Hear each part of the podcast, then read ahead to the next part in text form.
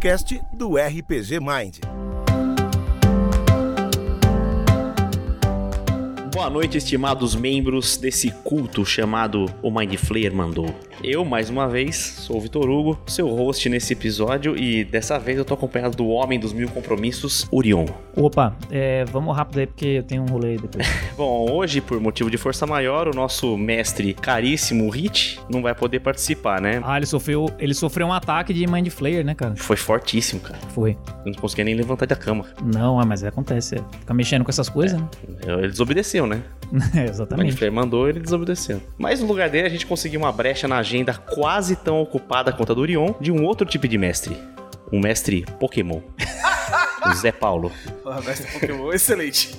Tudo bom, Zé? Beleza? Boa noite aí pra todo mundo. Um prazer estar aqui no podcast O Mind Flayer Falou. Isso. Tô lisonjeado com o convite. Opa.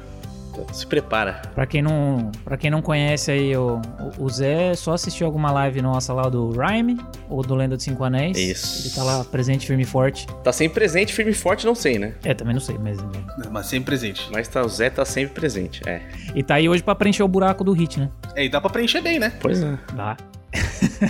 tem uma coisa muito importante também. Tem uma coisa muito importante antes de começar o assunto, que esse é o primeiro episódio da nossa série com um fantástico nome, o Mind Flayer jogou.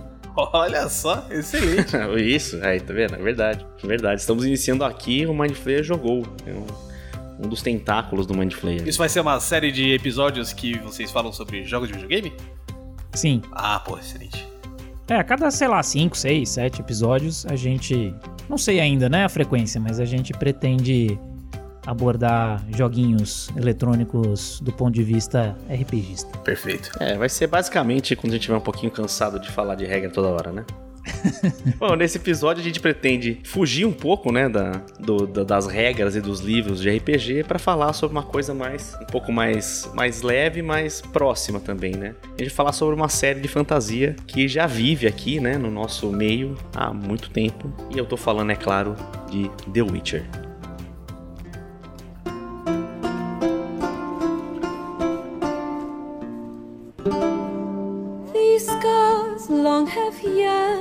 For your tender caress to bind our fortunes. Damn what the stars are. Rend my heart open. Bom, só pra quem não conhece, a, a série The Witcher, né? Ela foi uma baseada num- numa sequência de livros, né, de um, de um escritor que, olha, se eu falar errado, vocês culpem a internet, tá? Um escritor chamado Andrei Sapkowski. Puta merda. Simples, né? O nome. Ó, reclamem com o Google. É, os jogos foram desenvolvidos pela CD Projekt Red, também muito famosa pelo Cyberpunk, mas isso é um outro tipo de desastre. E ele foi esse- essa série começou lá em 2007 com o primeiro jogo, hoje já tá no terceiro, e fala sobre um caçador de monstros, conhecido como Geralt de Rivia. É, ele é desmemoriado, né? Ele pa- passou por uma situação que ele não tem nenhum- nenhuma lembrança da vida dele antes de, de voltar para a escola de, de bruxo, né? Que é como eles são conhecidos, como bruxos. E ele caça monstros e eles estão enfrentando uma ameaça apocalíptica conhecida como caçada selvagem. Mas aqui a gente não vai ficar falando sobre essa, essa história do- dos livros, né? A gente tá. A, a nossa ideia inicial é traçar esse paralelo dentro do nosso RPG, né? É, eu acho que é importante só comentar, né, salientar essa coisa do- dos livros, porque afinal foi a origem, né, de tudo. Uhum. A gente fez o episódio aí sobre criação de mundos, Isso aí. que foi o último que saiu. É é interessante olhar para os livros desse ponto de vista. O André, Andrés, Andrés, Andrei, é porque tem um ZJ ali, acho que ele fala ZZ. já falei, aí você discute aí com o Google Tradutor. E aí ele. Ele que criou, né? O universo, afinal de contas, que foi expandido, acho que de uma forma bastante interessante pelos jogos. Eu não li os livros, não sei se o Zé leu algum, Mas nunca. nunca. Eu não leio nem os livros que eu quero ler. Não, eu li, eu li alguns. Você leu, né, Vi? Eu li alguns, então dá pra gente dá pra apontar. E aí, os livros são legais? São, são bacanas? É, O cara escreve bem e tal? Cara, são bem. Não, são bem legais. São bem divertidos, assim. É. Não é. Não tem aquela escrita. Você não leu o original em polonês, não, né? Eu ainda não falo polonês. Por enquanto. Ah, Não, eu tô quase com 40 anos, eu não pretendo aprender a falar polonês pro resto da minha vida. Será? Você nunca sabe o que vai aparecer na- no seu caminho, cara. Não, nunca, não, nunca é tarde, É cara. verdade, vai que eu mudo pra Polônia, né? Pois é. Enfim, é legal, é, é uma escrita assim bem mais leve do que um Tolkien, por exemplo. Muito mais direcionada pra ação do que. mais, pra- mais direto ao ponto, né? Ah, sério, eu, eu jurava que ele fosse uma leitura mais cansativa, mais elaborada. Não, Não, tanto não. quanto o Tolkien, mas fosse um negócio mais arrastado, assim, mais denso. Não, de jeito nenhum. Aqui eu vou aproveitar já que o Orion perguntou, já quero traçar aqui algumas diferenças entre comparando o livro e o jogo, né? Como só eu li os livros, né? Mas, por exemplo, o Geralt nos livros, ele não é meio que esse Batman que ele é nos jogos de videogame. Batman. É ótima definição. É, no, no, jogo, no jogo ele é um Batman medieval, cara. Não é? Tipo, ele tem as, as ferramentas dele, né? Ele. Os gadgets, né? É, então você tem essas paradas. No, no, no livro, ele é um cara muito mais. Tá mais pra um mendigo do que pra um Batman, entendeu? Uhum. Embora tenha, tenha o Robin dele também, né? Que é a Siri. Ou não? Pelo amor de Deus, cara. Não, não, não, não- não faz isso. Que que isso? O que, cara? Não, cara, que já leva pro outro lado, né, mano? É foda. Cara, que mente pervertida. É muito complicado você Não. falar do Robin e do, do Batman. É muito difícil, né? Isso aí é, foi o cara, o americano lá da sedução do- dos inocentes lá, colocou na sua cabeça, Vitor. E aquele quadrinho do Robin e do Batman deitados na cama de casal? é oficial, cara. Tem a Siri. A Siri não é o. Não é como se fosse o Robin dele, ela é filha dele, né? Sim. Não é sim. filha também, mas ela é adotada. Mas, mas o Robin também é filho adotado Você do quer falar o Batman. Robin também, né? Puta que É. pariu, agora fodeu. Caralho. Vê como as pessoas são doentes. Você ver. Bom, enfim. Ele não tem isso, ele não é um cara. é, a profissão dele não é nada, não é glamurosa. Ele.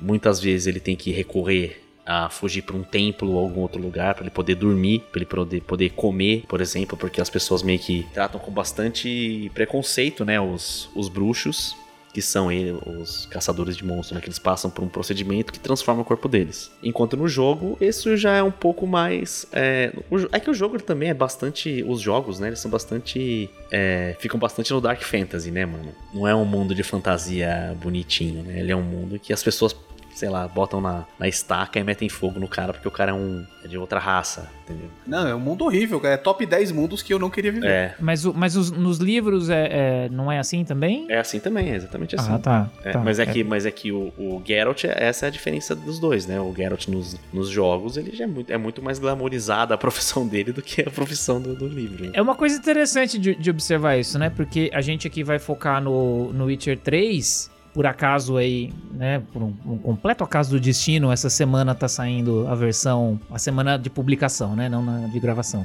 Na semana que você estiver ouvindo isso, se você estiver ouvindo a publicação, tá saindo a versão pra geração nova Isso. do The Witcher 3, que foi anunciada aí pela CD Projekt Red. Eles anunciaram, né, uma melhoria aí pra versão de PC com, com os recursos pro Play, novos, né, pro Play 5 e pro Xbox É, não, Series não só pro PC, né? Melhoria de recursos geral. Não, isso. É, é que pro, pro, pro PC acho que você consegue até só atualizar, né? Mas vai ser um, um- jogo novo mesmo pro Play 5 e pro Series X. Ah, sim. Não, mas é também, mas o, mas o upgrade também é de graça, né? Se, se você tiver um, um, um Play. Sim, e- Play 5, Ah, legal. Não sabia, não sabia. Legal.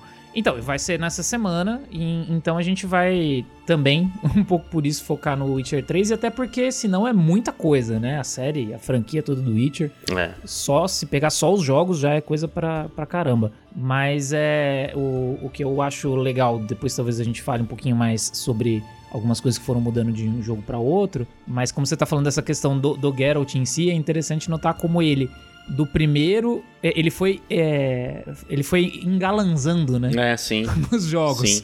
No primeiro, ele, ele é bem feio. Ele é um cara bem esquisito. Não é só, e não é só por causa do gráfico, porque tem personagens que tem no, no jogo, que aparecem no primeiro, que, dadas as limitações técnicas ali, claro, da época, não são pessoas esquisitas, estranhas, né? O, o Geralt, ele, ele tem uma cara muito estranha no primeiro jogo, mesmo. Uhum. É que o Geralt, assim, no- no- nos livros mesmo, essa é, uma, é uma, uma distância muito grande entre o que ele é no livro e do que ele é no videogame. Ele é um cara muito mais charmoso do que bonito. Sim. Mas eu acho que no primeiro jogo até que vai por aí, né? Ele é tipo o Jason Momoa? Não, Jason Momoa é Não, bonito. Jason pô. é pintoso pra caralho. Que isso? Não é, cara. Você tá maluco. É horroroso, ele, mas ele é muito charmoso. Você tá maluco, Zé. Você, você não manja nada de homem bonito, Zé. Ave Maria. Ele é um ator horrível, é, mas ele é um cara muito bonito. É, né? Nossa, isso também. Há há controvérsias, mas... mas O que? Que ele é um ator horrível? É, não acho ele tão ruim assim. Ah, Leon, pelo amor de Deus. O cara foi o Conan, pô. Daí. o argumento, né? Não, tá, tá, tá com a baixa, tá, tá com a barra lá embaixo, né? Então, o, no, na- no, no livro, o Geralt, salvo engano, ele não gosta de usar barba. Sim, você me falou isso já. Então, Eu não, eu não lembro agora se é por, conta da mutação dele ele não, não cresce barba ou se ele não gosta de fato, mas eu acho que ele não gosta mesmo assim. Então, mas é por isso que eu falei que no primeiro jogo é mais parecido, porque no Isso, primeiro jogo é. também ele, ele realmente ele não é bonito, ele, mas mesmo assim ele é pegador, né? Tem até o, o, o. O minigame ali, digamos, do jogo, que eu acho que hoje em dia não seria muito bem recebido pela comunidade como um todo. É que, que você colecionava cartinhas das mulheres que você pegava no jogo, né?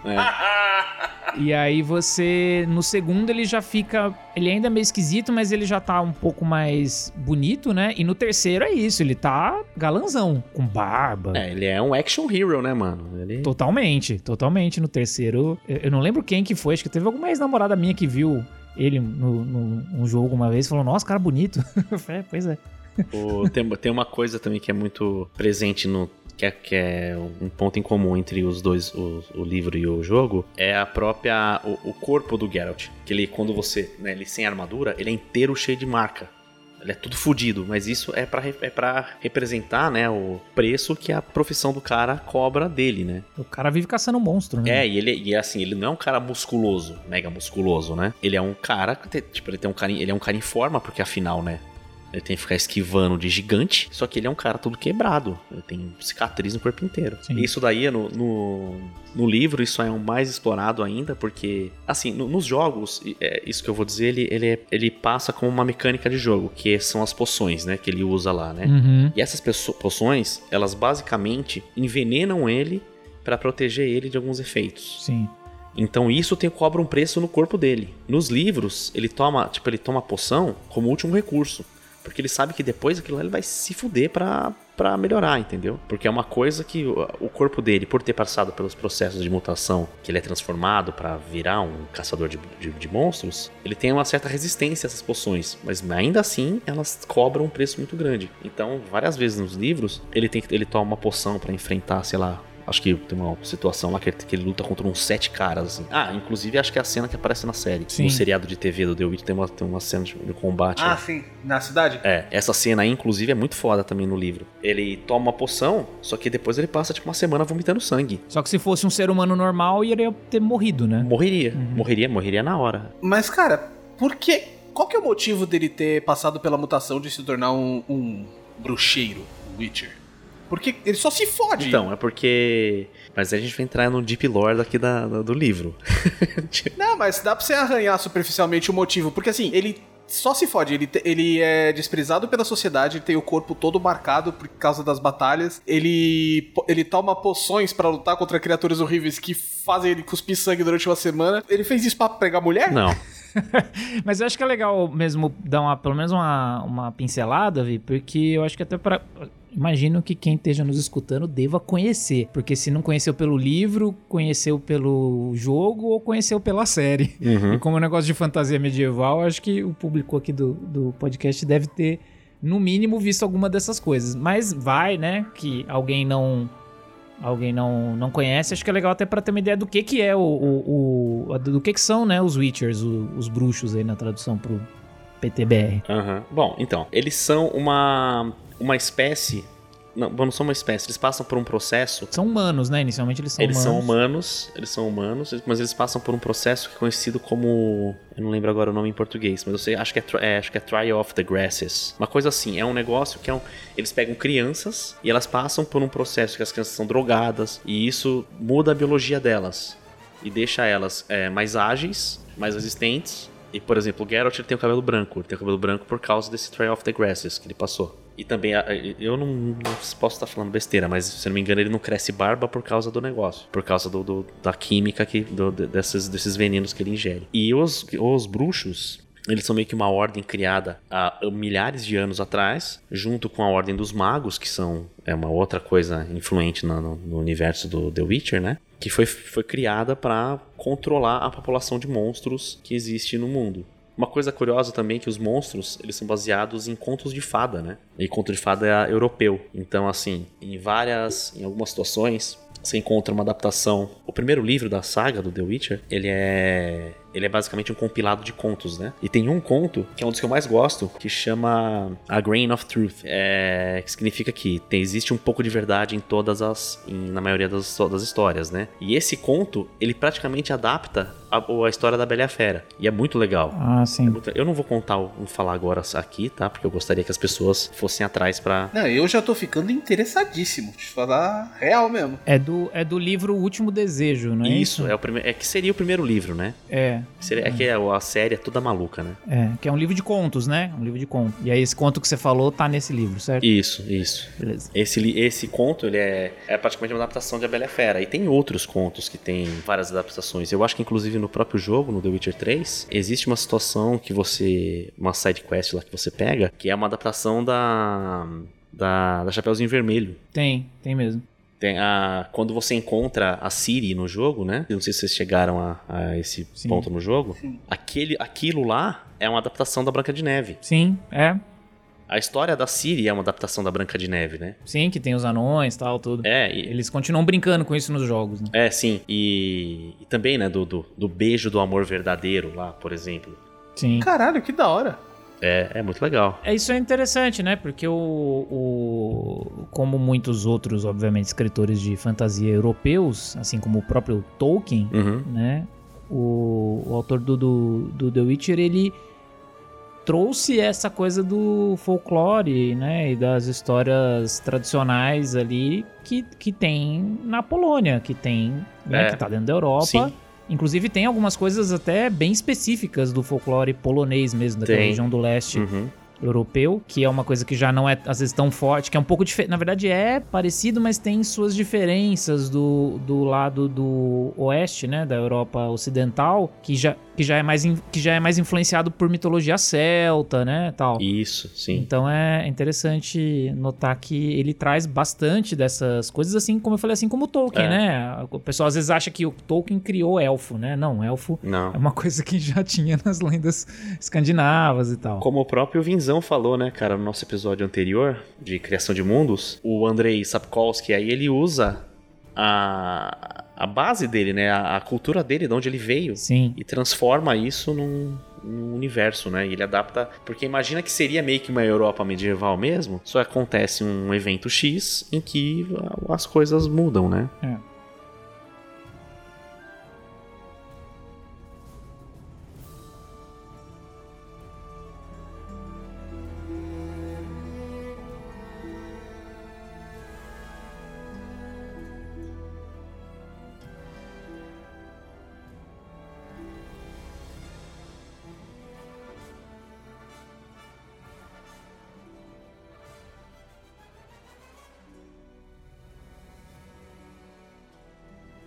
E aí você tava falando do, do, do, do, porquê, né? Porque o Zé perguntou do, do porquê que ele faz isso. É, então, até então não sei o porquê que eles passam. Eles foram, são sequestrados quando criança para fazer isso? Mais ou menos, Mais é. ou menos isso, Zé. É, e, entende que assim, é, é, ninguém tá lá por livre e espontânea vontade, porque eles realmente pegam, eles não fazem essa, esse ritual, né, dessa transmutação aí deles em, em, em bruxos com, com pessoas mais velhas. Eles fazem isso com crianças. Isso. A princípio, também, por, principalmente por uma questão do, da estrutura do próprio ritual, né? Que talvez um corpo adulto não desse conta ali de, de resistir às mutações. É, provavelmente. É. Uhum. Então eles fazem, eles pegam crianças que treinam, né?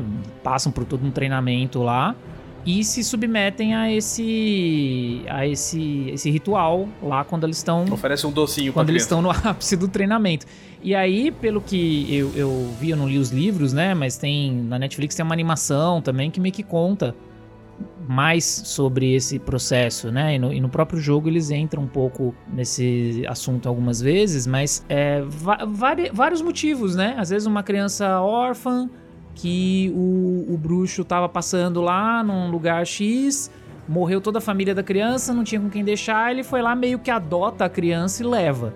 Entendeu? Tá, entendi. Tem uma coisa muito legal no The Witcher, que é, eles chamam de lei da surpresa. Isso, é. Tem isso também. Então, que a lei da surpresa, ela é basicamente uma, uma coisa, uma maneira que eles encontram. Por exemplo, o cara vai e salva um, um bruxo vai e salva uma, uma pessoa de um ataque, certo? Uhum. E essa pessoa não tem dinheiro pra pagar. Ela fala, muito obrigado, mas eu não tenho dinheiro pra pagar. É, porque isso é importante notar. Os, os bruxos, eles estão ali fazendo um trabalho necessário, né? Que é caçar esses monstros, mas eles não são altruístas, tá? Eles fazem parte de uma ordem que precisa, eles precisam comer e tal, eles não vivem de. De, de. Não é uma ordem, por exemplo, monástica que vive de doações, né? Ou, Não é uma ONG. Não. ou- ou- é, não é. Eles, eles cobram, eles são mercenários. Então, quando alguém, uma vila, tá sofrendo com um ataque de uma, né, sei lá, de uma arpia, Uhum. vão chamar o bruxo, os moradores do vilarejo vão lá, vão juntar uma grana e vão pagar os caras. E aí ele vai dar uma parte dessa grana lá pra ordem dele.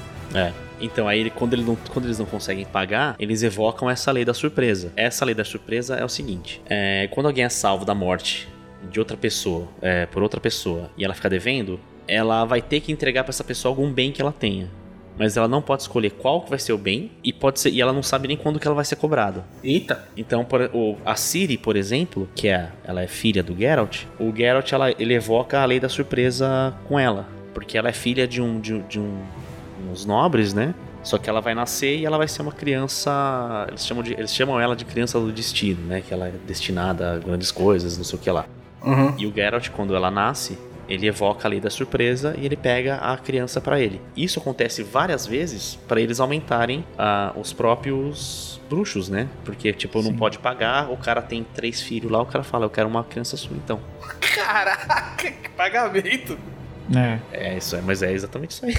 Então, então é isso. Tem, são, são normalmente é isso. São órfãos ou são crianças que eles aceitam como pagamento. E aí é, é bem terrível, cara, porque na verdade a, a, Puta que pariu. a maioria da. Boa parte, não sei se é a maioria, mas boa parte da, das crianças que passam, né, por- pelo treinamento Eles morrem. não, não sobrevivem. Elas É. morrem. Elas morrem ou durante o treinamento em si, que é super perigoso e tal, ou elas morrem durante o ritual de, de transmutação. É durante o Trial of the Grasses. É. Ideal sempre andar com dinheiro, então, no mundo The Witcher, né?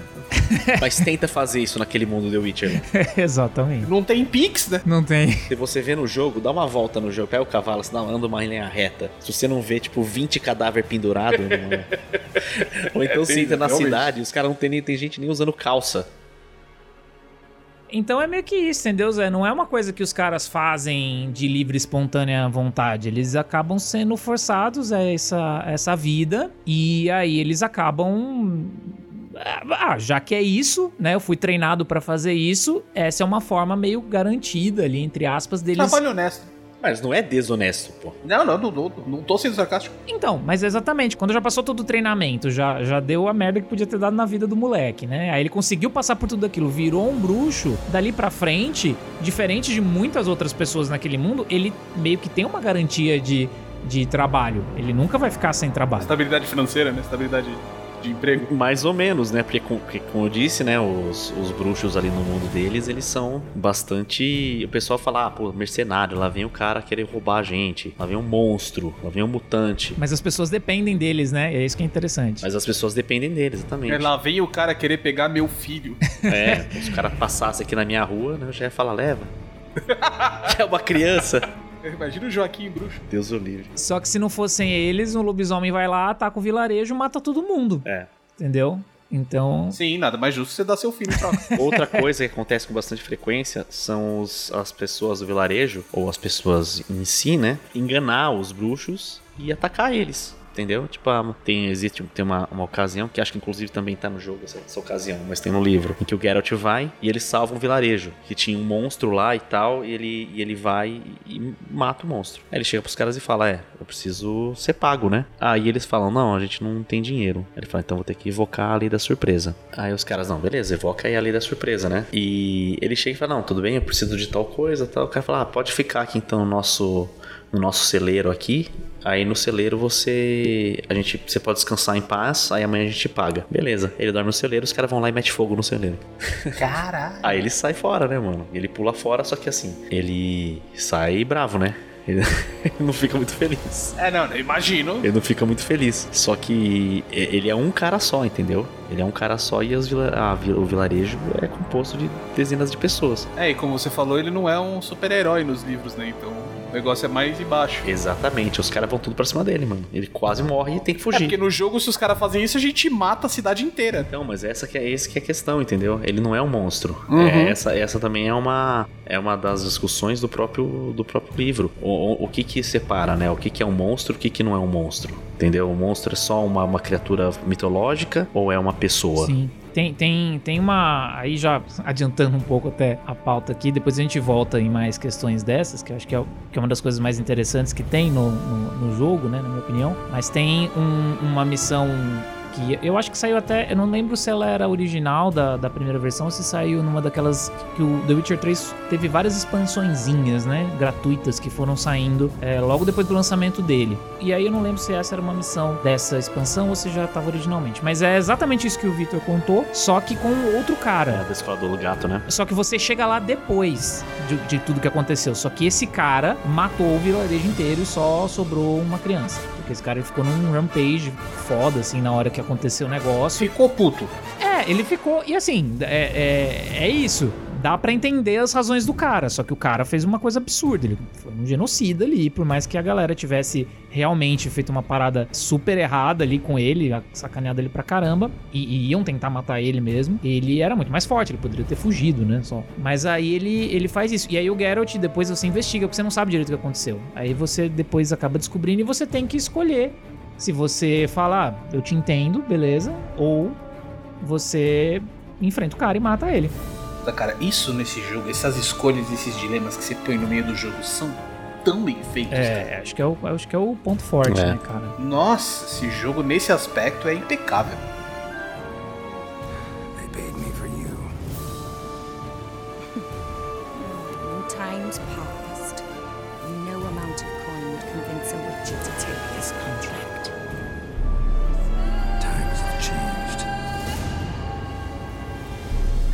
Bom, é, a gente já falou sobre bastante coisa aqui, mas eu queria também levantar aqui uma. É, pra gente voltar de novo pro RPG, né? E perguntar pra vocês o que vocês acham, mas o que vocês acham que faria esse, esse jogo ser considerado um jogo de RPG? Puta, é complicado, né, cara? Porque, assim, é simples, na verdade, né? Tá lá escrito, o gênero dele é RPG. E existem uma série de convenções dentro do, do videogame que estabelecem o que que é um jogo de RPG e o que que não é, né? Mas é engraçado como o- os jogos, eles são chamados, no geral, muitas vezes, principalmente os western RPGs, né? Ou, ou- ou alguns outros mais antiguinhos, eles são chamados de RPG, mas eles são jogos de ação, né? Ou aventura, na real, tipo Zelda da vida e tal. Tanto que tem até o termo, é, o subgênero de action RPG, né? É, a, a- ideia que dá, que aparenta, né, é que esses, esses RPGs que a gente tá falando são jogos que são de aventura, né? É, é, então. ma- Mas aí, em algum momento, as pessoas começaram a incluir elementos dos RPGs de mesa, né, no, no RPG. E é até legal a gente fazer esse, esse breve parênteses aqui, já que é o nosso, nosso primeiro episódio aí do, do Mind Flayer Jogou. Uhum. Porque as pessoas fizeram. começaram a trazer elementos do RPG de mesa pro, pro RPG eletrônico. E eu acho que isso começou de maneira muito forte ali no, naqueles adventures que tinham mesmo, né, pro computador, pros computadores antigos ali, ainda nos anos 80 e tal, aquele, aqueles bem basicões que vocês já devem ter visto. Eu nunca joguei, mas a gente volta e meia vê em, em, em seriado que você tem comando de, de, de, de escrita, né? Você fala De texto, né? Ô, cara, eu já joguei alguns jogos desse aí. andar pra frente. Aí, beleza. É. Aí, andar- aí ele fala, ah, você chegou numa sala, o que você faz? Aí você tem alguns comandos, né? Um prompt lá com alguns comandos que você pode fazer que define o que que seu personagem faz. Não tem gráfico nenhum, é só a tela com texto. É só texto. Mas isso é já- Só texto e tem uns bem legais. Isso já tem um elemento do RPG no sentido da, da mecânica de escolha de caminhos. Eu acho que talvez se aproxime mais de um livro-jogo do que de um RPG, mas, mas tem elementos de, de RPG nesse sentido, de que você tá ali e você tem que ir, ir explorando uma coisa dentro de um papel, né, que você assume. E você tem escolhas para fazer, as suas escolhas vão levar para caminhos diferentes. Tem uma árvore de escolhas, que era uma coisa que não tem num jogo mais tradicional de videogame mas antigo, é, né? Mas é complexo isso, né? Porque, tipo, hoje você tem uma mistura muito grande de gêneros dentro de um jogo. Você tá falando, por exemplo, uma das definições de RPG é você ter uma árvore de escolhas. Detroit Become Human não é um RPG. E ele tem uma árvore de escolhas absurda, entendeu? Sim, sim. Ma- Mas ele, mas ele talvez não existiria se não existissem esses primeiros adventures, assim, né? Ah, É. não, com certeza. É, ele, é um- ele é mais um adventure, puxa, ele puxa muito da- do point and click, né? De, dos anos É. 80 e 90. Mas esses, esses jogos mesmo que eu tô falando, eles não são considerados RPG, eles são considerados adventures. Mas eles têm. Mas isso é um elemento, eu digo assim, conforme foi passando o tempo, jogos foram surgindo que foram trazendo esses elementos do RPG sem necessariamente serem RPGs. Acho que os primeiros que realmente. Posso estar enganado aqui, mas os primeiros que realmente foram chamados de RPG foram aqueles primeiros JRPGs, né? Que. Que saíram, que hoje em dia aí tão, tem o seu ápice no- nos Persona da vida ou no Final Fantasy e tal. Quando você pensa em RPG, você pensa em RPG japonês, né? É, Final Fantasy, O, o- o primeiro, Final Fantasy, né? Dra- Dragon Quest. Dragon também. Quest, exatamente. Eles realmente. porque tem essa coisa do turno, tem essa coisa de evoluir o personagem. E, e só que é engraçado, porque eles têm isso, mas eles não têm a árvore de escolhas. Você não é li- livre pra fazer o que você quiser nesses jogos, né? Uma coisa que eu tenho, assim, porque pra mim é o, que- o que eu acho que, que define o, ele ser um RPG é você deixar a escolha na mão do jogador, certo? É Você deixar é, é, o jogador ele consegue é, seguir o caminho que ele quiser, ele consegue dar as respostas que ele quiser Sim. e tudo mais. Vocês acham que Então, eu, eu- não acho que é esse o cerne do negócio. Eu acho que quando você pega qualquer gênero de jogo, não só um RPG, quando, como tudo é muito misturado hoje no- nos jogos, você tem sempre um foco naquele jogo que você tá trabalhando. O foco no The Witcher, por exemplo, é isso que você tá falando. É a- você encarnar aquele personagem, você ter uma série de escolhas que dependem de você, você gera um impacto no mundo, e junto com isso você tem toda uma árvore de habilidades, você escolhe mais ou menos como que você vai querer montar o seu personagem, qual armadura que você vai querer, qual atributo que você vai valorizar, dependendo das coisas que você usa. Então, acho que a mistura dessas coisas das escolhas que você faz, do impacto que você tem, de você encarnar aquele personagem dentro da história e você poder customizar ele, meio que trazem o foco do jogo pro lado do RPG. Porque se você for ver, o- o- compara, por exemplo, um The Witcher com o GTA. Eles têm elementos muito parecidos, só que o GTA ele não tem absolutamente nenhum foco em características de RPG. mas o GTA poderia ser considerado um role-playing game, não, parecia, não poderia não? Poderia totalmente, cara. Se você coloca uma árvore de habilidades ali dentro dele, uma customização. Não, ele seco mesmo. Ele seco mesmo, você não acha? Ele seco não, porque então o foco dele não é o RPG. Apesar de ele ter elementos que RPGs utilizam, não é o foco do jogo. O foco do jogo é a ação, é a aventura, é, é você ter aquela experiência cinematográfica. É, é por isso que eu falei que eu acho que é complicado. Para que eu falei, né? É simples, mas é complicado, porque é exatamente isso. Você, para você replicar exatamente uma experiência de um RPG de mesa, que é da onde vem essa expressão, e colocar no videogame, hoje a gente tá com uma tecnologia que eu acho que isso vai ficando cada vez mais possível. Mas ainda Ah, totalmente. é, mas ainda assim, o, o- é engraçado como os primeiros jogos que eram chamados de RPG, o que eles emulavam do RPG de mesa era o sistema de regras,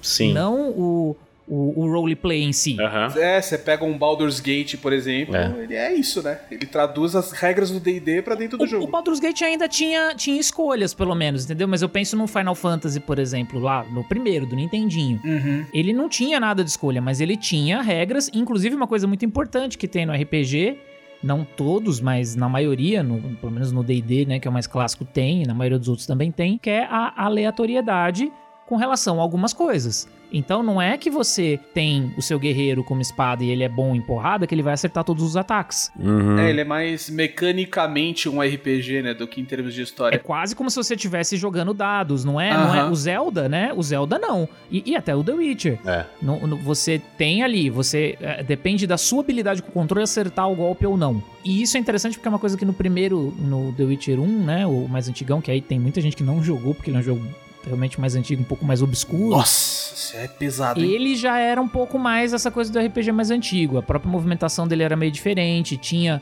algumas coisas desse elemento de aleatoriedade no, no acerto que já sumiu depois no 2. Então é interessante como essa coisa da mecânica era muito forte para definir, mas quando você vai pro Western RPG hoje, que aí o, o The Witcher é um expoente disso, Dragon Age é outro, tem outros, né? Aí eles têm uma, uma coisa que vai menos pra, pra, pra esse foco tanto da mecânica, mas vai muito. Mas Effect, né? Mas Effect é também. Total. Oh, Skyrim. Ele tem essa coisa muito forte da, da, esco- da escolha. Tem muito, muito forte essa coisa do- dos caminhos e da liberdade de escolha das coisas que você pode fazer. Mais do que a mecânica em si. Porque a mecânica em si dele, se você for parar pra pensar, o Dragon Age nem tanto. Mas do, do Skyrim, que você citou, por exemplo, é uma mecânica de jogo de ação.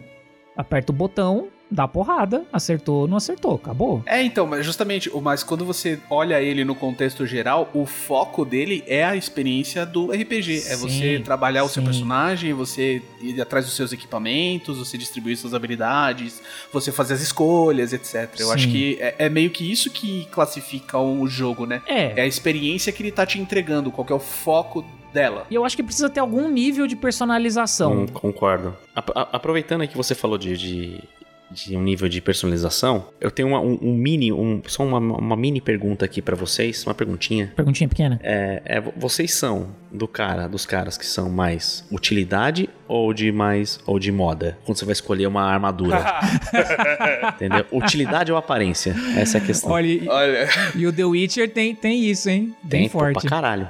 Eu já vou falar eu. Eu sou aparência. a aparência, 100%. Aparência acima de utilidade. Totalmente. Por isso que eu sou um defensor, eu sou um defensor ferrenho do transmog nos jogos. Nossa, pelo amor de Deus. Quando tem. Quando tá no comecinho do jogo, às vezes, eu, eu sinto que tem algumas combinações, às vezes, que podem. Porque é isso, quanto, quanto mais fraco é o seu personagem, né? Mais complicado é de você sobreviver. Então, eu confesso que no The Witcher, por exemplo, no comecinho, eu cheguei ali por, por umas duas, três horinhas de jogo a usar uma armadura que era horrorosa. Mas é porque no nível que eu tava, ela me facilitou bastante a vida. Mas logo que eu já tava um pouquinho mais forte, com algumas habilidades melhores, eu já preferia mil vezes usar as armaduras mais estilosas. O tal, The Witcher é tem um negócio que é que é muito interessante, que ele tem a, o The Witcher 3, né? Ele tem aquele esquema de receita, né? De, de craft. Tem no 2 também, mas no 2 é bem mais fraco, né? Bem mais. Sim, sim. Não é fraco, né? É uma coisa bem mais básica, enquanto no 3 é mais complexo. No 3, você tem esse esquema que você começa meio ruinzinho, assim, de equipamento, né? Sim. Você, você acha equipamento em tudo que é lugar. Você mata um bebum na rua, o cara dropa um porrete lá que você pode usar também. Mas de primeiro, de primeiro momento, parece que a sua armadura tá ficando obsoleta. Mas se você perder um tempo, aguentar, aguentar e ficar com aquela armadura que você começa o jogo, você consegue melhorar ela e ela acaba sendo um dos melhores equipamentos do começo do jogo, né? É verdade, é verdade. É verdade, Só que razão. você precisa, né, perseverar ali no, no começo do jogo, né? Precisa acreditar. né? Sim, tanto é que da segunda vez que eu joguei, eu fiquei bem mais tempo com, com alguns itens, porque na primeira vez eu trocava pra caramba. Aí na segunda vez eu já eu já, já sabia como é que é, como é que funcionava, né, o jogo, e aí eu já fiquei bem mais tempo com os itens, mesmos Porra, itens. eu a primeira vez eu fiquei usando aquela uma armadura azul bebê horrorosa e tem uma que tinha uma- que, que você fica com uma, uma barrigona, né? Não, foi, foi uma pançona, né? E fica e a, e a roupa é toda cheia de remendo, tudo fodida. E uma calça, mano, aquela calça colada de, de, de aldeão, tá ligado? Não, cara. E aquele sapatinho de, de Peter Pan. Não dá. E você lá falando com os caras, e o cara com aquela voz assim. blá, blá, blá. E você lá com aquelas, aquele sapatinho de, de Peter Pan, mano. Eu pensei, caralho. A armadura é até aceitável até a hora que você entra num diálogo e a câmera vai pra você. É, não. Aí fodeu. Nossa, mas não tem como. Aí te mostra inteiro lá, te mostra inteiro lá parado. Né? O cara fala, ah, vamos chamar aqui um, um, um bruxo aqui. Esse aqui é o pica mesmo. O cara vai enfrentar aqui. O lendário Geralt de O cara Rivia. vai enfrentar aqui o nosso Griffin aqui da vila. O cara chega parecendo um palhaço, nada contra os palhaços, tá, gente? É, Mas... pô, não. pô, inclusive, nós amamos palhaços aqui nesse podcast. Puta merda. É, inclusive o outfit do palhaço é pelo menos condizente, né? é, então. É, Não. Sensacional, né? é embaçado mesmo. Mas, mas eu vou dizer que eu, eu tô cada vez mais o cara do, do da aparência mesmo, Total, da, da, total. da da modinha, porque eu Total. fui eu jogando, já, já desviando um pouco do assunto, mas prometo voltar, jogando Elden Ring, eu era totalmente orientado para a minha aparência. É, cara. Assim, Não, eu, tentava ao máximo, assim, eu dei umas misturadas, mas sempre que ficava meio tosco, eu falava, ah, não, não vou. Não vou dá, não dá. Não, até porque eu tava jogando com build de inteligência e vocês sabem quais equipamentos Nossa, é, são uns... mais fortes pra Quem inteligência, jogou né? Elden Ring aí sabe que é- tem umas, umas capacete bonito. Um hobby, né? Não, Aquele roupão. o hobby é de boa. E aquelas cabeças? não, não tem a menor Pode crer, condição é. aquilo. É.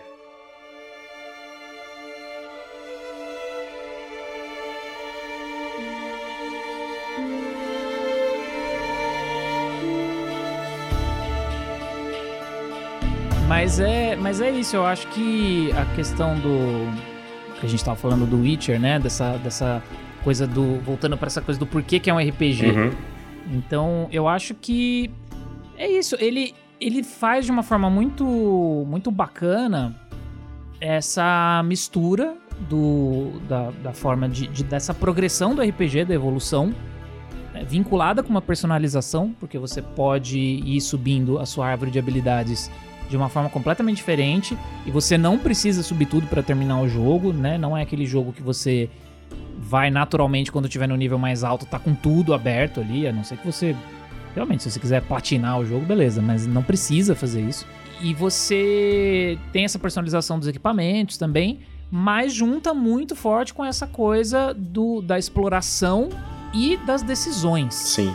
Eu acho que isso são três elementos que ele tem, que são coisas muito importantes para um RPG de mesa também, e que ele traz da- de uma forma muito bacana. Eu acho que a única coisa que talvez ficaria faltando para simulação assim seria a possibilidade de você criar o seu próprio personagem, mas a gente sabe o quanto é difícil você fazer isso numa história que é totalmente character driven, né, que a gente chama, né? Ah, sim, sim. Muda totalmente o objetivo do jogo. A história é focada no personagem, no Geralt. Você poderia criar um personagem diferente, como no, sei lá, no Mass Effect, que deu exemplo aqui, você tem o, o, o Shepard ou a Shepard. É, mas ele é o mesmo personagem sempre, É. você só muda a aparência dele, né? Você não tá criando o personagem. Exatamente, é isso que eu ia falar. Mas ele não é, um, um- não é uma coisa totalmente personalizada igual no Skyrim. Agora, no Skyrim dá pra fazer isso, porque o foco da história não é o seu personagem. É o mundo, né? Você é um cara que vai vivenciando ali as coisas que estão acontecendo, mas a história vai se desenrolando ao seu redor. Uhum. Muito bom, verdade. É, você é o protagonista de uma lenda, né? E você pode ser qualquer coisa dentro dessa lenda. Exato, exato. E é muito bem construído nesse sentido. Acho que esse é, esse é um dos motivos que o Skyrim é tão querido, né? E marcou tanto as pessoas por causa disso. De- todos os Elder Scrolls, né? Aliás, é um, é um que vale a pena a gente fazer episódio aqui também. né? Cara, só o Skyrim, eu, Vitor Hugo, já comprei acho que cinco vezes. Só o Skyrim. Você e metade da comunidade. É. Mas aproveitando esse gancho de, de o que faz um RPG, eu acho muito interessante, talvez seja até um tópico pra um, um episódio futuro, a diferença do RPG japonês pro RPG ocidental. Não, obrigado. Mas é muito diferente mesmo, é. É, A gente, já, a, a gente já abordou um pouquinho aqui agora, né? É, então, é que principalmente nesse quesito de história, cara, o RPG japonês, ele tende muito a focar no, no, no cenário, em todo... da perturbação, né?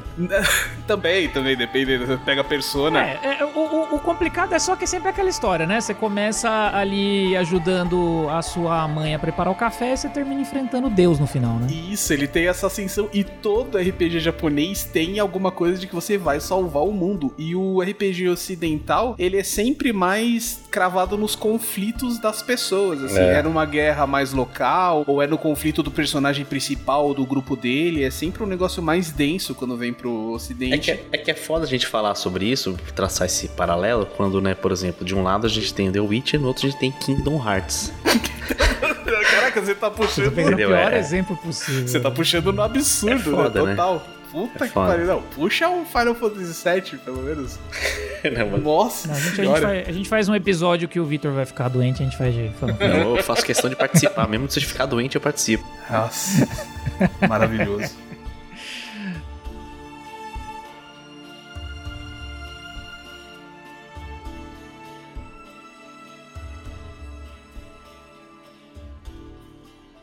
É, bom, a gente tá falando de RPG, né? Tamo. E aproveitando, a gente já falou. É, é um podcast de RPG, inclusive. Acho que inclusive a gente já falou sobre, né? Que eu ia puxar aqui o nosso ponto da minha pauta. Sobre RPG? Não, de conceitos que poderiam, né? Que são similares, né? Do nosso do RPG de mesa e que a gente pode encontrar dentro do, dos jogos do The Witcher. Uma, uma coisa, pensando aqui na, na- nos episódios, né, que a gente fez. A gente falou do da coisa da, da bússola moral Não, pelo amor de Deus, mano. e da régua de comportamento. Pelo amor de Deus. Nossa, mas eu gostei desse episódio aí, vocês estão vocês estão zoando aí, mas esse episódio foi excelente. hein? Foi legal pra caramba. Inclusive, qual que é a, qual que é a, a orientação, a orientação sexual? qual que é o... tendência, a tendência, de, o alinhamento do, do Geralt. Qual que é o alinhamento do Geralt? Segundo o primeiro jogo, do, a orientação do Geralt é, é bem fluida, assim. É né? bastante, né? É, to- to- totalmente. É, na verdade, bi- bissexual, né? Ele é- Eu não bi. joguei todos os jogos, ele já pegou anão? Não, mas acho que não Acho que aparece, não, né, cara. mano? Mas acho que pegaria tranquilamente. Oh, isso é uma coisa interessante de falar. O Geralt, é, uma das consequências da- do ritual lá que eles passam é que eles ganham uma longevidade grande. Sim. Então o Geralt, ele, ele já é bem velho quando, quando começa as histórias, né? Todas. É, ele tem tipo 70 anos. Ah, é? É. Caraca! É, então um cara com muita experiência de vida, né? Já, já, passou por muita coisa. Tá benzão, né? Mais ou menos, né? É, não, a idade dele... Quer dizer, se você for pensar que na série ele é o Henry Cavill, ele tá bem pra caramba. Sim, você, pô, ele tem 70 anos, tá bem daquele jeito. Olha o Orion, cara. Que isso, cara? Eu sou o melhor de nós três aqui, velho. É, com certeza. Sem dúvida. É verdade. Sem dúvida é o melhor de nós três. Mas qual que é o alinhamento do... Pensando em alinhamento de D&D, qual que é o alinhamento do Geralt? O que vocês acham? Ah, Chaotic bom. Chaotic Good? É, caótico bom. Não é Chaotic Neutro, não? Não, porque ele é bom, cara. Ele é justo, tá ligado? É, eu acho que no, no primeiro jogo. Porque isso é uma coisa interessante também de falar, tá? O, o- os jogos, o Victor já meio que falou isso, eles não adaptam os livros. Não. Né? A série sim tá adaptando os livros de uma forma livre, assim, mas tá adaptando os livros. Mas o jogo, ele é meio que uma sequência dos livros, o que é um negócio meio maluco. Porque, sem nenhum spoiler, porque isso tá no começo do primeiro jogo, o Geralt tá morto. Desaparecido, né? É, ou dado como morto no começo do primeiro jogo. E aí ele volta Sem memória. sem memória. Então, ele não só não lembra a maior parte das coisas da vida dele, como ele realmente não lembra quem, quem ele é em si, quem, qual que é a essência dele. Isso é um tema muito comum no primeiro jogo, de que de você tomar decisões que vão para uma coisa mais caótica, decisões que vão para uma coisa um pouco mais ordeira, para usar termos aqui de tendência do D&D mesmo, coisas que são maligno e bom menos, porque esse mundo é meio complicado nesse sentido, né? Mas ele, ele se coloca muito mais como um cara neutro mesmo, dependendo das escolhas que você toma no jogo. Então, o primeiro jogo ele é muito orientado pra isso, que é o, porque seria meio que o Geralt redescobrindo quem ele é, né? Então tem bem forte isso. Porra, é o clássico personagem com amnésia, então, do cara que não queria fazer o É, background. é, ele é. No segundo já é um pouco menos. No segundo você já tem é, uma história que vai te levando de uma forma um pouco mais forçosa pra um, pra um lado específico Uhum. da coisa toda. Mas o segundo ele tem umas questões morais, assim, muito bem definidas, cara. Tem, tem, então. Mas, mas eu digo assim: no primeiro, por exemplo, você pode escolher se você apoia a, a rebelião lá do, do- dos elfos ou se você apoia os caras que querem exterminar os elfos. Entendeu? Isso, isso tem no, no primeiro de uma forma. Assim, é free. Você faz o que você quiser. Uma situação da Uhum. vida real, né? No- no- no mas no segundo também No tem, segundo, né? então, isso que eu ia falar, no segundo também tem, mas no segundo eu sinto que eles já quiseram dar uma cara um pouco mais assim, olha, mas o Geralt, ele é um cara bom. Então, independente da escolha que ele tomar, ele tá fazendo isso não porque ele quer ser o neutrão, mas é porque ele realmente acredita que aquilo é o melhor. Mas que, que tem uma, no segundo tem uma situação que rola lá na, na primeira na primeira vila que você tá lá, que tem essa, essa situação dos elfos contra os humanos lá, né? Que rola um momento ali de meia-culpa fortíssimo, cara, porque você, vo- Eu, assim, esse segundo jogo eu joguei a exaustão, né? Também. E eu já fiz os dois lados. O lado dos elfos, você é realmente isso aí, que você, os elfos, eles estão, né, sendo a. Eles estão atacando os humanos, não sei o que e tal. E quando você fica do lado dos humanos, chega uma missão que você meio que entrega lá o líder dos elfos e beleza. Só que a hora que você volta pra cidade, mano, tem elfo pendurado pelo pescoço, tá ligado? Tem os caras botando. sim, merda. sim, sim. Mas isso é uma constante, né, em todos os jogos, da- dessa- das consequências das suas decisões baterem na sua cara. Então, aí você chega, aí você chega assim, você vê isso e fala, mano, caguei, tá ligado? Desculpa, gente. É, Perdão, tá é, ligado? Porque é. eu, na hora bate o remorso, mano. É, mas eu sinto, mas eu sinto muito isso, que, o- que o 1, ele, ele te apresenta várias possibilidades e o jogo É. vai te levar pra elas. O 2, ele tem uma coisa mais intensa de te mostrar A merda que você fez. a merda que você fez. E aí no 3, por mais que tenha também essa coisa de mostrar a merda que você fez, eu sinto que o Geralt ele já tá um pouco mais. Porque ele lembra tudo. No- no- o lance é que no Isso, final do é. 2 ele relembra tudo. Ele recupera toda a memória. Então eu sinto que o personagem do 3, do The Witcher 3, ele é um Geralt muito mais seguro do que ele. de quem ele é e da posição dele nesse mundo. Mas o terceiro, cara, ele tem umas desses. Umas, é, rola umas situações de decisão que são muito mais ambíguas, né? Sim, sim, com certeza. Que você tá fazendo uma. Cara, tem a, a clássica, né? a- no começo do no prim- primeiro arco do jogo ali, você passa pelo barão, né? O. Esqueci o nome do cara. Nossa, esse arco eu fiz, cara. Todo o arco desse barão, mano, é muito foda, cara. É muito incrível isso aí. Esse arco é sensacional. É muito foda. E chega um, momento assim que, que você termina o arco e você fala, cara, não tem como isso aqui, isso aqui dar, dar bom. Não tem como sair uma situação que vai ser boa. Sim. Entendeu? Mas é porque é, eu acho que é essa que é a discussão do, do próprio The Witcher 3. Que não existe bom e não existe ruim, É. entendeu? Que né, no, no- no próprio livro Uhum. mesmo, que eu te falo, não existe mal pequeno, não existe é, o, mal, o mal menor, tá ligado? A frase dos males o menor, ela não se aplica, porque mal é mal, entendeu? É, é- e essa, acho que essa história do barão aí é a que mais mostra, porque a hora que o barão aparece no começo do jogo, a gente vai dar uns spoilers leves aqui do jogo, tá? A gente não, acho que não vai entrar em muita profundidade no- nisso, mas o barão, a primeira vez que ele aparece, você fala, puta, esse cara é um bosta, esse cara é um desgraçado. Uhum. Só que aí você vai conhecendo a história do cara e vai vendo tudo que aconteceu. Aí você vai, porra, talvez ele não seja tão ruim quanto parece ser, né? E, e- e isso daí vai evoluindo, até que chega numa, numa uma situação em que você tem que salvar a esposa do cara ou matar a esposa do cara e você não tem o que fazer, mano. Não, essa história dele é uma montanha, é uma montanha russa de emoções, Vitor Hugo. É, Porque você, você começa realmente achando ele um, um cara escroto, aí passa um pouco, aí você fala, pô, mas dá, tá, tô começando a entender. Aí passa mais um tempo e você fala, não, ele é muito escroto mesmo. Aí passa mais um tempo e você fala, pô, mas também, cara, caralho. Entendeu? Tipo, você vê o tempo todo indo e voltando no que, que você acha desse cara e, e toda a a história. parte do, do, do nenê, mano. Você tá ligado? Quando tem a história do filhinho lá, mano. É, pesadíssimo. Cara, se eu jogar, se eu jogar hoje aqui, eu choro. É o, o- o momento que eu jogar, eu choro nessa parte, porque é incrível. É interessante essa pergunta do Zé, né? Porque eu acho que ele entra muito naquilo que a gente estava conversando justamente nesse episódio do que a gente falou da, da, da tendência, né, tal. Porque não é fácil você definir personagens complexos baseados só num alinhamento. Uhum. Então eu acho que o, o Geralt, ele.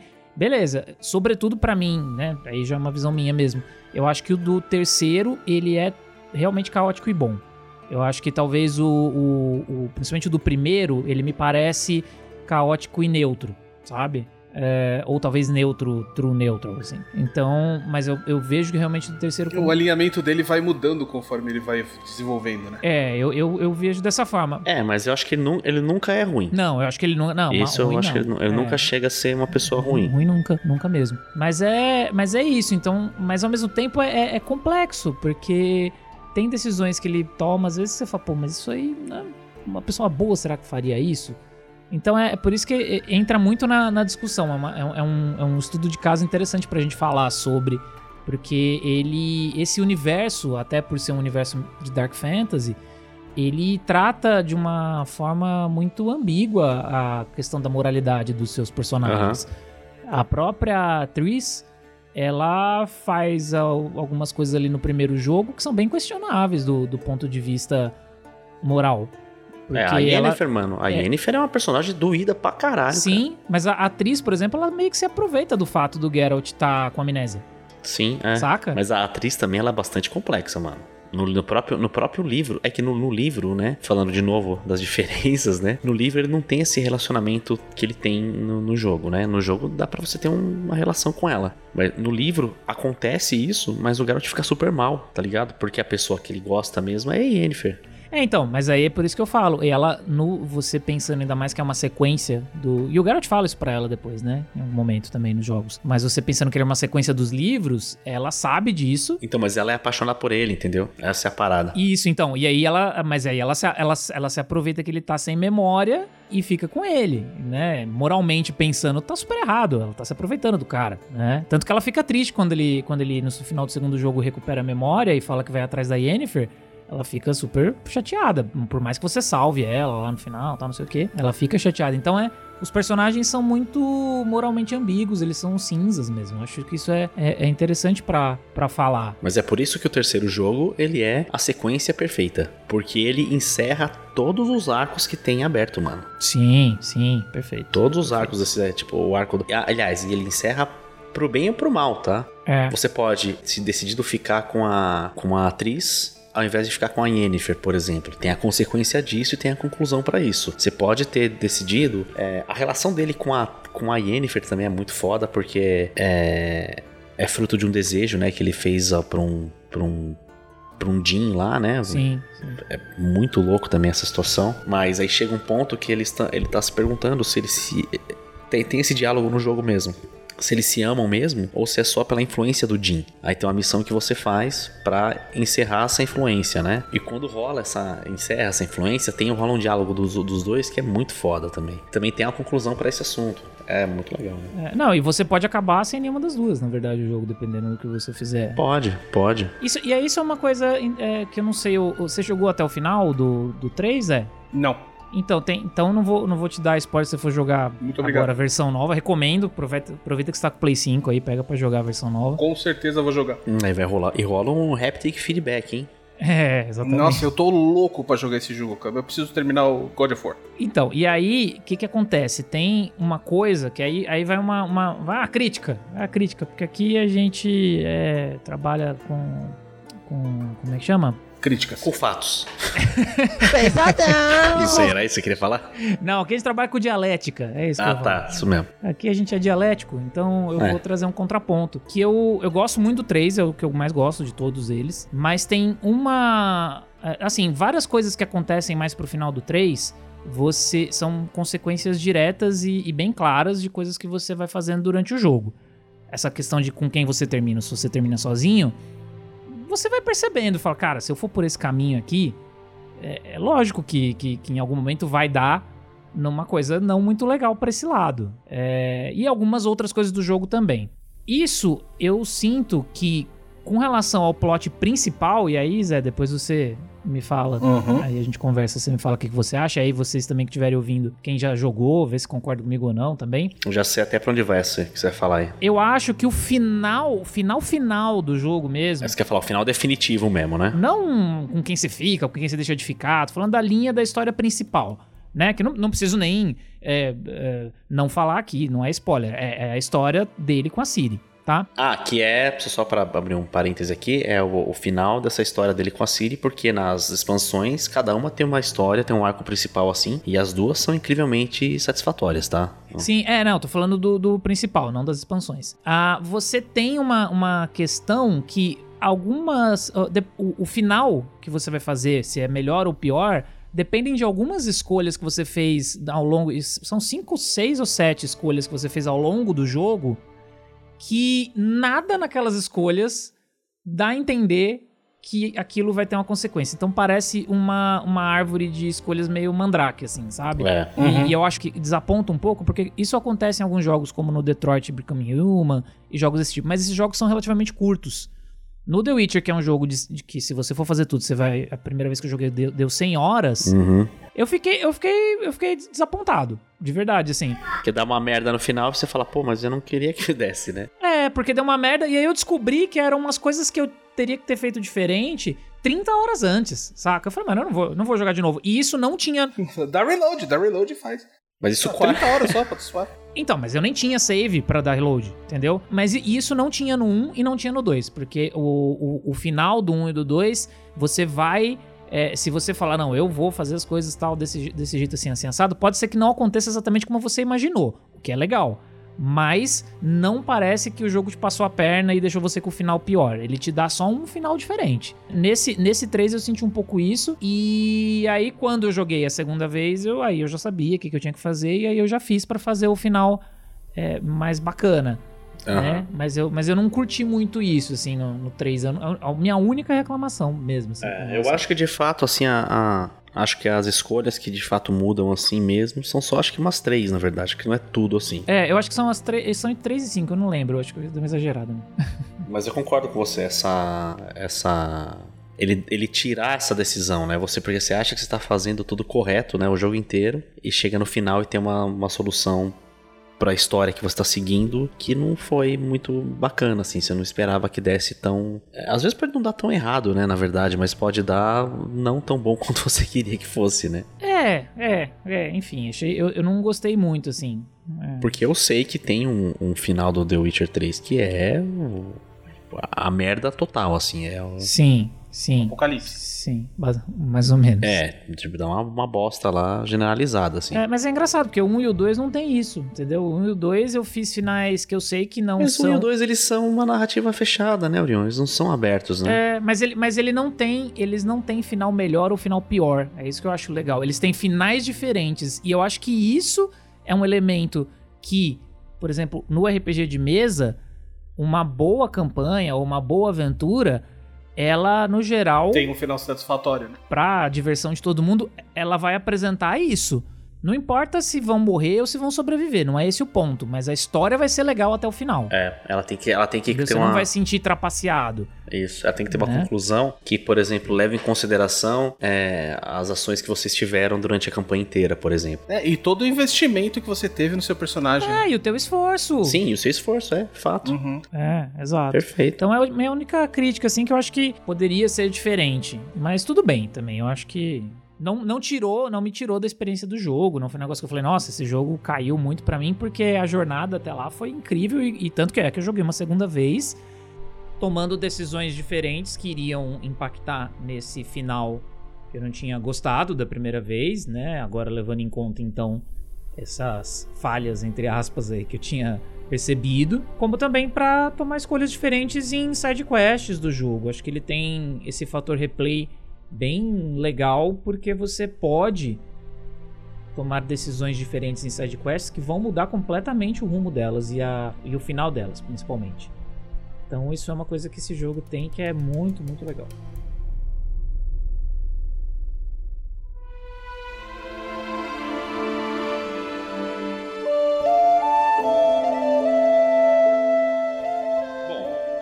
A gente encerra todo episódio, né? Primeiro vou agradecer aqui a presença do Zé. É. Pô, você vai ser convidado outras vezes, tá? Já se prepare. Espero ter agregado a valor ao episódio. Agregar sempre agrega, né? E eu deixo aqui o nosso desafio do de sempre. Agora, agora que vem a parte boa. Zé.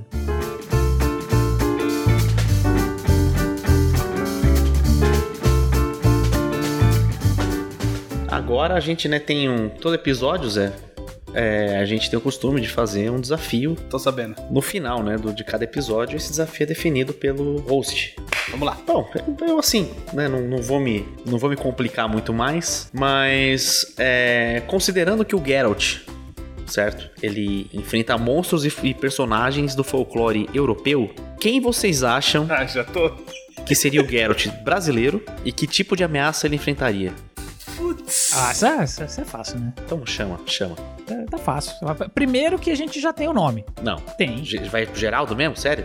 Ah, cara. Geraldão do Rio. Geraldão. Porra, é de Rivia, né? É verdade. Pô, é verdade. Geraldão, Bom. Geraldão do Rio. Esse é o nome dele. Eu só consigo imaginar ele visualmente como o Plínio, tá? Vocês podem colocar o Plínio aqui, mas. Eu, eu acho. é, pode ser, ele, ele pode ser. Plínio é um futuro convidado. Ele pode ser, pode ser o Plínio, mas eu acho que seria. Não, é interessante, porque o, o- ele tem essa coisa de ser meio albino, e o Plínio, né, no Brasil, ele era um albino. Totalmente. Ele é um albino, né? E forte, né? E, e forte, além de ser forte. Mas assim, cu- culturalmente, tá? Colocando ele aqui na nossa. Sim. Ele usa é, duas peixeiras, né? No caso, aqui. Que é uma. que é a de prata pros monstros. Peixeira de, de, de prata pro, pros monstros. E a peixeira de aço pro, né? No caso ali, pros humanos. Que esse, esse Geraldão do Rio, ele viveria no cangaço. Hum, muito bom. Pô, então ele é do, não é do Rio, Rio de Janeiro, é do Rio São Francisco. E Isso, é, exatamente. Entendi. Caraca, melhorou muito. Não, você achou que ele ia falar com sotaque carioca e tal? Ele falou, pô, vou matar uns monstros aí e tal, pá. Geralt na praia. Nem sei, carioca fala tal, pá. Desculpa aí, gente, se, se você é carioca, meu, minha ignorância. É, desculpa, a gente não tem nada contra o Rio de Janeiro, só contra o Flamengo. É, não, não, ele, ele, ele é exatamente, é o Rio São Francisco. E é, eu acho que tem que ser do cangaço porque é o que a gente tem de mais próximo na nossa história brasileira com a Idade Média, né? Porque era uma, era uma loucura do caramba. Porra! Pô, e, e, e os monstros que ele ia enfrentar? O chupacu de Goianinha. Nossa, perigosíssimo. Nossa ser. senhora. Pode ser, esse seria perigosíssimo.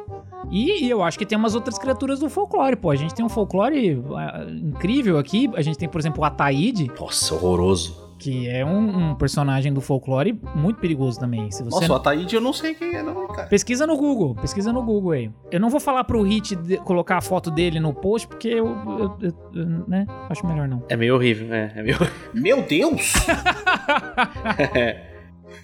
Nossa Você vê, a gente senhora, vive num lugar Adriano. que tem o chupacu e o Otaíde. É, Você não, sabe, você não sabe pra onde fugir, né? é terrível. Nossa. Mas tem outras, outras criaturas. Ele poderia enfrentar a mula sem cabeça, né? Essas outras criaturas de, de folclore. Mas, a- ma- mas lembra que esses, esses, esses outros, essas criaturas do folclore, elas não são ruins, né? Não, a mula sem cabeça não é legal, não. Mas ela não é ruim, pô. Ela é praticamente um, Mas os monstros que ele enfrenta no. o Que, o, que o, um elfo. o, o- o- não, Um não pixie. o, o Saci é tipo um elfo. Caraca, é O- verdade. a mula sem cabeça não. Porque os bichos que o Geralt enfrenta no, no jogo, eles também não são necessariamente ruins. Alguns são, mas tem outros que eles são só uns É, monstros. sim. Mas certeza que o, o Boto cor-de-rosa ia ser camarada do. do Certeza. Não, Brother. o Boto não dá pra. Não, eu, não, eu não gosto de falar sobre o Boto, não. O Boto. Não, o Boto seria tinha um bardo. É isso mesmo. O Boto seria. O Boto cor-de-rosa seria a versão do Jester.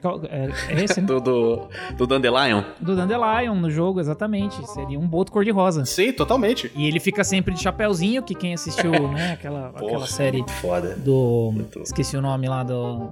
Muito legal a série. Qual que é o nome? A Cidade Invisível. Cidade Invisível. É, isso É bem legal mesmo. Né? Sabe que o Boto tem que ficar de chapéuzinho, porque senão a galera vê o, o cucuruto dele, né? Só espero que, que injetem assim um dinheirinho a mais aí na segunda temporada, porque, porque os efeitos especiais são dolorosos, hein? En- Então, vai ter. Eu ouvi dizer que vai ter uma segunda temporada, vai ser uma prequel, com, é, estrelada por Geraldão do Rio. Não, nada a ver, irmão. Nossa, maravilhoso. Maravilhoso, cara. E aí toda a história da série vai ser ele entendendo que os encantados não. Foi o que você falou, Vitor, eles não são ruins. Sim. Entendeu? E aí ele vai acabar fazendo amizade e toda a história vai ser ele ali enfrentando a Cuca que ela não aceita que de repente ele tá mudando de lado. Ela continua achando. Não, não, não, mas, não, mas peraí, peraí, peraí. O Geralt não ia enfrentar a Cuca se ela fosse a Alessandra Negrini. A Cook é praticamente a Yennefer, né, mano? É isso que eu ia falar, cara. Eu não ia enfrentar a Cuca. Olha, mas tem, tem umas bruxas extremamente perigosas lá no The Witcher. Principalmente no Tem, 2, a vilã é uma tem. bruxa. Tem, Veja é. só. Mas ela é a Alessandra Negrini? Não é. Então, É tipo. Não, mas é tipo. porra, é? Caraca. É, pensando agora, se o, Geralt, se o, Gera- se o Geraldão for o Plínio e a Alessandra Negrini, realmente não vai ter. Nossa senhora. Deixa pra lá, é isso. tá feito, Vitor Hugo. É isso, é isso. Muito bom. Ger- Geraldão cangaceiro. Muito bom, adorei. É, Não, perfeito. nós, nós sempre entregamos nesses nossos desafios, né? É uma coisa que não falha nunca. Não, né? e dá pra fazer um forrozão, inclusive, né? Tipo, deu trocado ao seu bruxo, ó vale abundante, ó vale abundante. Oh. Perfeito. Fica perfeito. Perfeito, cara.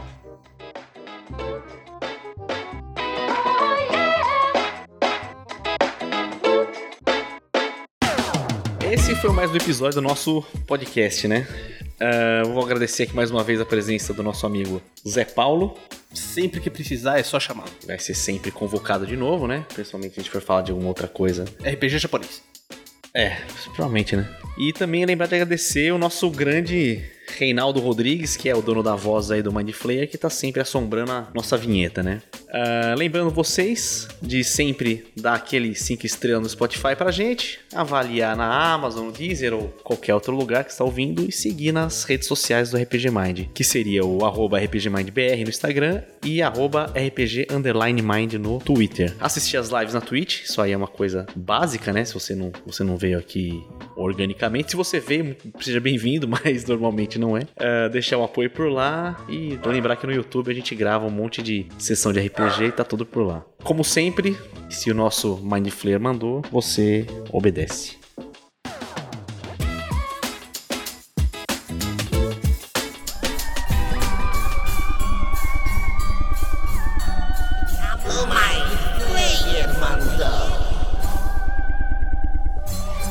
O podcast do RPG Mind. Eu agradeço aqui então mais uma vez a presença do Zé, Do, do- do É. ta- tapetinho também. do cachorro latiu, O Petinho ficou puto, hein? do tapete. Ixi, é, ficou bravo. Vou esperar ele parar de latir aqui. Que eu não sei o que aconteceu, não. Acho que passou uma moto. Passou ele o geral do, do Rio. É. Vamos ver se ele para, gente. Pera aí, perdão. A qualquer momento agora.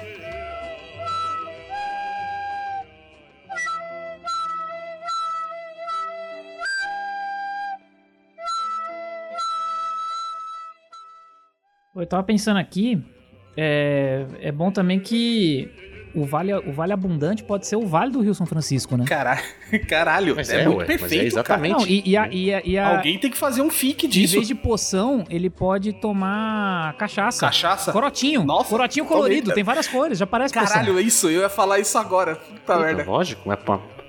É, mas, cara, mas, mas o, o corote é uma poção, né? É, é, é, porra. Ele é. Ele é a poção da verdade, né? Tem os, tem os mesmos efeitos, inclusive, e, né? e- e nem todo mundo, e nem todo mundo aguenta É, tomar. tem- exatamente, tem os mesmos efeitos, inclusive. Você toma um monte e você acorda no dia seguinte vomitando e dor de cabeça. Sangue. É. Vomitando sangue a semana. Exatamente. E, e- e é bom que a Jennifer nem precisa trocar o nome, porque é um A nome. Jennifer, É, É, né? E tem música pra ela, né? O nome dela é Jennifer. perfeito. Inclusive naquela cena do 3 que a Barda lá canta a música dos dois, ela vai cantar essa música ao invés daquela música. e qual seria o perfume dela? Que, ela fala do perfume, né? Que é de Jequiti. Lilac and Gooseberries. Não, mas tem que ser alguma coisa que é na... Puta É o Jequiti. É o Jequiti. Eu ia falar Jequiti do Celso Portioli, mas esse é o do, Ge- do Geraldo. Ah, eu acho que Avon, né? Então, não sei. não? Que é Natura, né? O sucesso to to to toca aqui. Deu trocado